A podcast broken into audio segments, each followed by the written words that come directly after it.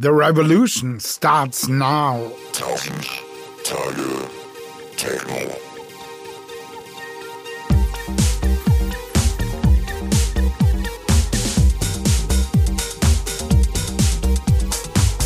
Hello zum zweiten Trailer von 1000 Tage Techno. Geht's nicht auch eine Nummer kleiner? Okay, also knapp drei Monate gibt es jetzt unseren Podcast 1000 Tage Techno und in diesen drei Monaten ist eine ganze Menge passiert. Es gibt einiges anzukündigen. Deswegen melde ich mich jetzt mit dem zweiten Trailer zu Wort. Zunächst mal möchte ich allen Hörern danken. Viele von euch haben ja dank 1000 Tage Techno überhaupt das Format Podcast erst kennengelernt. Manche lieben es sogar. Danke für eure Kritik auf unseren Kanälen. Ich muss mich bedanken bei allen, die helfen, das hier überhaupt möglich zu machen. Besonders bei allen Mitarbeitern von Hastings Audio Network, bei unserem Digitalvertrieb Zebra AudioNet. Und besonderen Dank auch an Tobi, meinen Redakteur, und allen, die sonst mitgeholfen haben, 1000 Tage Techno zu realisieren. Nun folgt bald nach den ersten zehn Sendungen die Edition Berliner Legende geht jetzt äh, bald zu Ende. Äh, ja, gewissermaßen die zweite Staffel, in der wir über Künstler über die Grenzen Berlins hinaus äh, berichten und sie interviewen.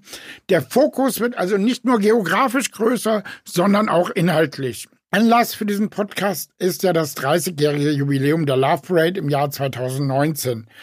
Zeitgleich eben mit dem 30. Geburtstag meines damaligen Printmagazins Frontpage und auch so ein bisschen der Geburtsstunde von dem, was wir Techno-House nennen, was eben diese Fusion von Industrial und äh, House Music, äh, die ab 1989 die Welt bewegt hat und die im Grunde genommen das ist, was wir heute Techno nennen, wenn wir von Techno reden.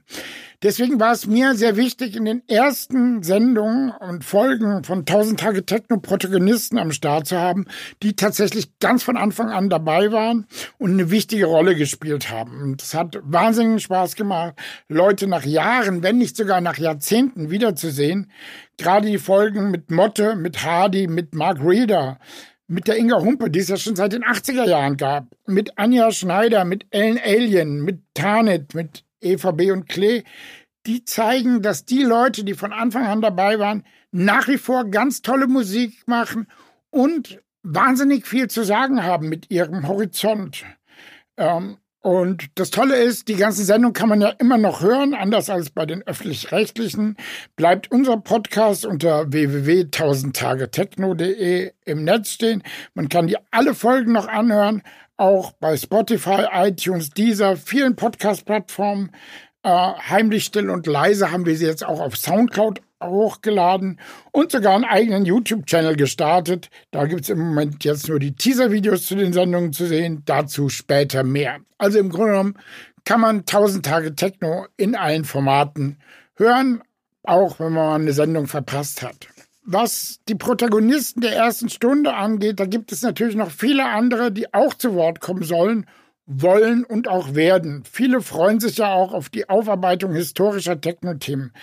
Wir hatten eine sehr schöne Live-Veranstaltung mit Mark Reeder über seine Zeit in der DDR in der Ausstellung 90s Berlin in der alten Münze Berlin.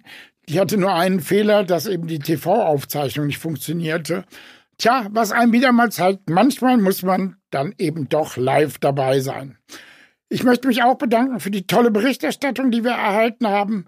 Spiegel, Welt und Face Magazin. Ja, tatsächlich ist das Face Magazin das letzte Technomac, was überlegt hat. Denn in drei Monaten, wo wir jetzt den Podcast machen, bitte keinen Zusammenhang herstellen, hat sich auch Groove und Specs verabschiedet. Äh, Face gibt es nach wie vor. Face hat unseren Webplayer bei sich eingebunden. Danke dafür ins Ruhrgebiet und an Sven Schäfer und Tassilo. Haltet durch. Äh, Print should be alive. Viele fragen mich nach dem angekündigten Special zum Jahr 1991, wo ich mich ja mit Wolle XCP nach 28 Jahren tiefer Gegnerschaft getroffen habe und wir gemeinsam die Geschehnisse rund um die erste Mayday und die letzte Technozid äh, äh, damals eben rekonstruieren. Wir arbeiten da ganz eng mit dem Archiv der Jugendkulturen zusammen, dem ich an dieser Stelle auch nochmal danken möchte, gerade dem Daniel Schneider. Dort sind alle Fanzines und Zeitschriften der Jugendkulturen aufbewahrt, also auch als Ausgaben von Frontpage, von Raveline, von Groove, von Debug, äh, kann man dort eben äh, nachlesen, was vielfach von äh, Studenten genutzt wird.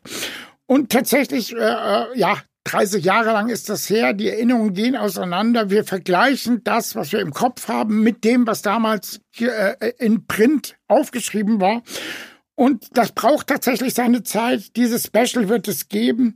Äh, tatsächlich sind die Erinnerungen auch an die Geschehnisse damals sehr unterschiedlich. Das haben wir gemerkt, als ich mit Wolle gesprochen habe und seinem ehemaligen Partner Johnny Stieler, den ihr kennt aus, als Erfinder Techno mit 2K und Entdecker des Tresors, die teilweise zu den gleichen Ereignissen sehr unterschiedliche Sachen erzählt haben. Wir wollen hier wirklich saubere journalistische Arbeit abliefern, deswegen bitte nicht drängeln, dieses Special wird es geben. Die Dauer von 1000 Tage Techno ist auf mindestens zwei Jahre angelegt. So viele spannende Themen habe ich auf meinem kleinen Spickzettel. Es gibt ja auf unserem Facebook-Kanal www.facebook.com 1000 Tage Techno den ein oder anderen hysterischen Fragesteller, der immer wieder nachhakt. Wann gibt's denn endlich das Hell-Interview? Wann gibt's denn endlich das Westbam-Interview? Dem sei an dieser Stelle gesagt, mit beiden wurde schon geredet, aber wir leben nun mal in einer Welt, in der Leute auch noch was anderes zu tun haben, als mit mir Podcasts zu machen. Unter anderem ich selber. Nicht zuletzt, ich beschäftige mich noch mit anderen Dingen. Und vor kurzem war ich in Frankfurt, meiner Heimatstadt, auf der Buchmesse. Da war das diesjährige Gastland äh, Georgien. Und ich selbst war Gast bei einem Panel mit dem Thema The Revolution Starts Now, was ich hier aufgreifen möchte. Äh, dort waren zu Gast die Macher des Clubs Bassiani. Das Bassiani hat als Techno-Club dort die gleichen Probleme, wie sie zum Beispiel englische Rave-Veranstalter unter der Thatcher-Regierung hatten. Die Regierung wollte ihren Club schließen. Sie haben eine Demo gemacht und gezeigt, dass die Techno-Bewegung durchaus eine politische Power hat, weil das Bassiani ist jetzt wieder offen. Mit dabei war auch der Buchautor Matthew Collin. Der war damals 1991 Chefredakteur des ID-Magazins. Seit der Zeit kenne ich den schon und hat für das Londoner Trendmagazin über Berlin und die Love Parade berichtet. Für sein Buch Rave On ist er durch die ganze Welt gereist und hat einen Überblick über die Szenen in ganz unterschiedlichen Ländern gegeben. Der Moderator der Veranstaltung war Alex Azari, der in Frankfurt seit fünf Jahren versucht, ein Museum für moderne elektronische Musik zu eröffnen. Er hat an diesem Abend viele richtige Sachen gesagt, nämlich, dass es unserer Generation nicht gelungen ist, mit den Werten der Technobewegung politischen Einfluss zu nehmen. Auch an diesem Abend startete keine Revolution wie in den letzten 30 Jahren nicht. Und äh, das hat mich tatsächlich sehr nachdenklich gemacht. Denn vor 30 Jahren, als wir so starteten, da ging es darum, uns und unserer Szene Freiräume zu erkämpfen, das Recht zu tanzen, außerhalb von Berlin zum Beispiel die Sperrstunde aufzuheben oder zumindest zu verlängern, das Recht so auszusehen, wie man wollte oder sich so zu kleiden, wie man wollte, seine sexuelle Ausrichtung offen zu zeigen. Es ging darum, tolerante Formen des Zusammenlebens zu finden, Respekt zu zeigen.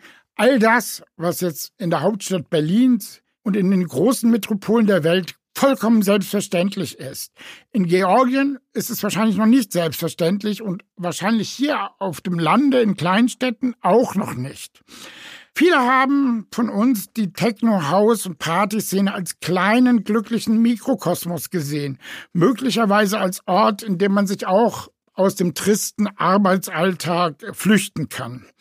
Die Techno- und Hausbewegung war immer harmlos und möglicherweise nicht in einer Art und Weise politisch, dass sie ernst genommen wurde und auch nicht politisch in der Sicht, wie Politik in den letzten 30 Jahren wahrgenommen wurde. Nun aber merken wir, dass der Makrokosmos, und damit meine ich tatsächlich unsere westliche Demokratie, immer mehr erodiert und in ihren Grundfesten bedroht ist.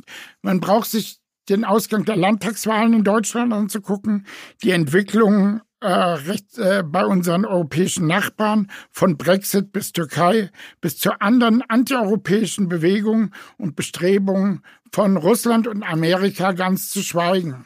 Neue Kommunikationstechnologien haben die Menschen nicht freier und nicht glücklicher gemacht. Nicht nur die Freiräume, die wir uns erkämpft haben, sind in Gefahr, sondern die gesamte Form des Zusammenlebens, die Digitalisierung, der dramatische Wandel der Gesellschaft.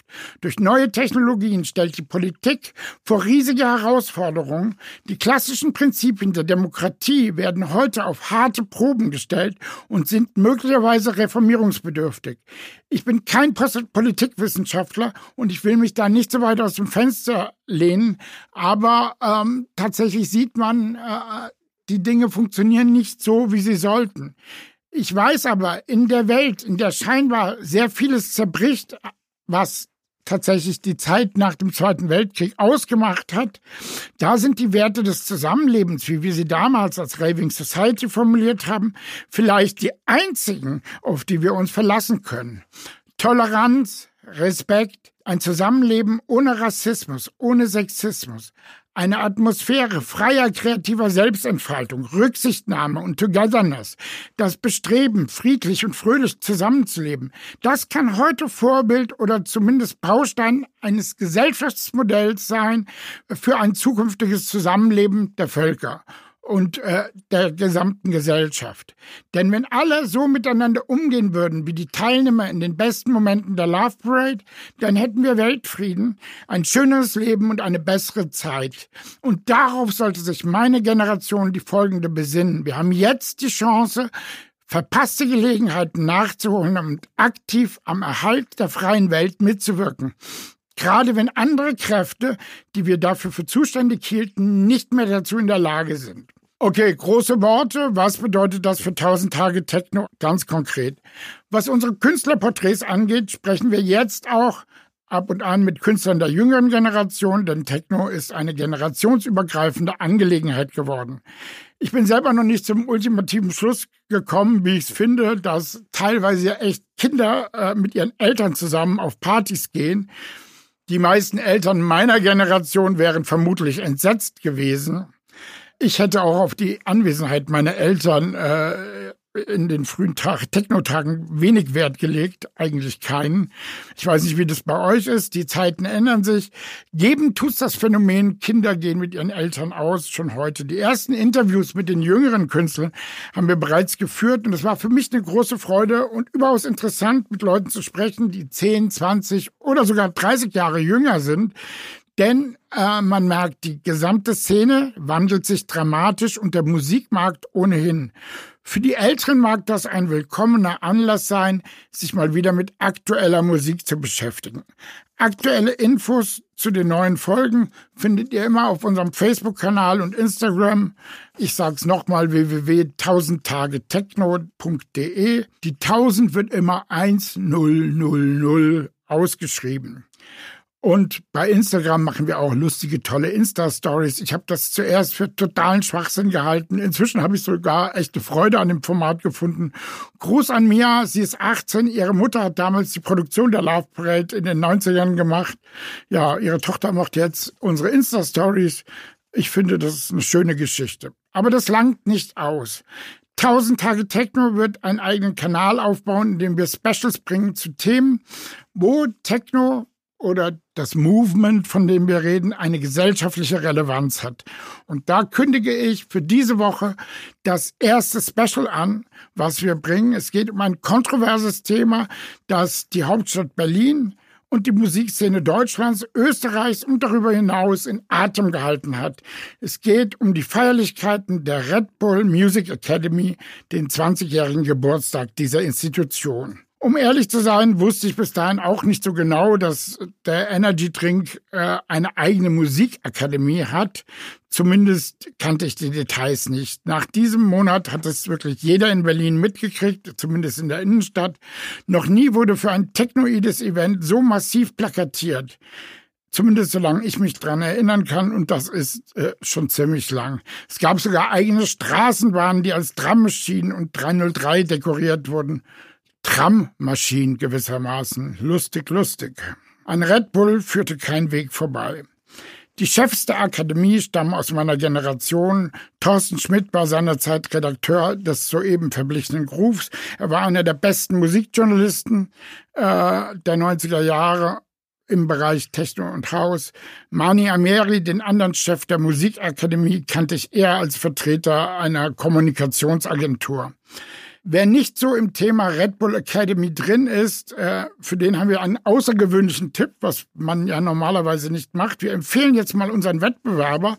Unsere Kollegen von äh, Mit Vergnügen produzieren für die Telekom den Electronic Beats Podcast. Und äh, dort interviewen sie äh, Mani Ameri, den sie dort Mani Ameri nennen, äh, als Vertreter der Red Bull Academy, wo er tatsächlich recht eindringlich äh, erzählt äh, über das Selbstverständnis der Akademie, was sie so machen, die Wohltaten und wie sie sich selber sehen. Das ist tatsächlich als Vorbereitung für unsere Reportage ein ganz guter, eine ganz gute Gelegenheit, diese Selbstdarstellung wahrzunehmen. Ich bin ja Freund von Energiegetränken und auch Freund von Sponsoring und so habe ich auch die Eröffnungsfeierlichkeiten der Red Bull Music Academy besucht.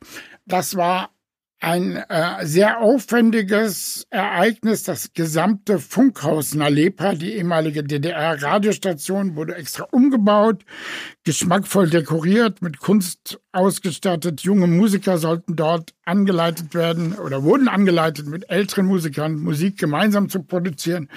In der ganzen Stadt wurden Events veranstaltet. Auch Arte produziert in diesem Rahmen ein Event zum Thema 30 Jahre Techno. Und äh, ja, bis auf den gigantischen Aufwand, der betrieben wurde und der wirklich bemerkenswert war, könnte man jetzt auch sagen, so what? Äh, es gibt ja immer wieder den ein oder anderen Markenartikler, der irgendeine Aktivität im Musikbereich durchzieht, mal besser, mal schlechter. Aber der Fall der Red Bull Music Academy war dann doch speziell. Ins Visier der Kritik geriet vor allen Dingen äh, die in Österreich äh, bekannt gewordenen Rechtsaktivitäten des Firmengründers Dieter Mateschitz, die dem rechtspopulistischen Spektrum zugeordnet werden. Ein Monat Akademie und das viele Geld, was dafür ausgegeben wurde, gerieten auf eine Art und Weise zu einem echten PR-Fiasko. Ich zitiere mal Süddeutsche Zeitung, Red Bull und Rechtspopulismus, der rechte Flügel. Die Taz schrieb Red Bull Music Academy, Weißwaschung durch hippe Musik. Der WDR, Red Bull Music Academy in der Kritik. Es folgten dann sogar Absagen aus dem laufenden Programm von Künstlern wie Live on Earth, dem Label von Young Hearn. Andere Musiker, selbst welche, die eher dem linken Spektrum zuzuordnen sind, haben aber weiter mitgemacht. Tausend Tage Techno war mehrfach selber vor Ort und hat dann eine umfangreiche Reportage gemacht. Eigentlich das Aufwendigste, was in der Geschichte unseres Formats jemals passiert ist.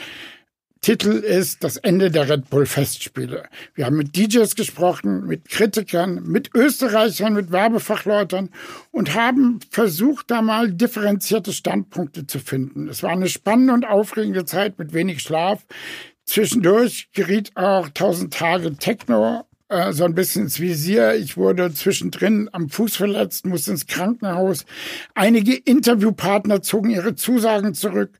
Ich habe mich zwischendurch äh, auch mal sehr aufgeregt und mich in einigen E-Mails im Ton vergriffen. Dafür möchte ich um Entschuldigung bitten und möchte jetzt mit einer astreinen Reportage Wiedergutmachung ankündigen. Freut euch auf unser Special, auf unseren Kanälen erfahrt ihr, wann es draußen ist. Es wird noch diese Woche online gehen. Vielen Dank und viel Spaß. Bis dann. Tausend Tage Techno.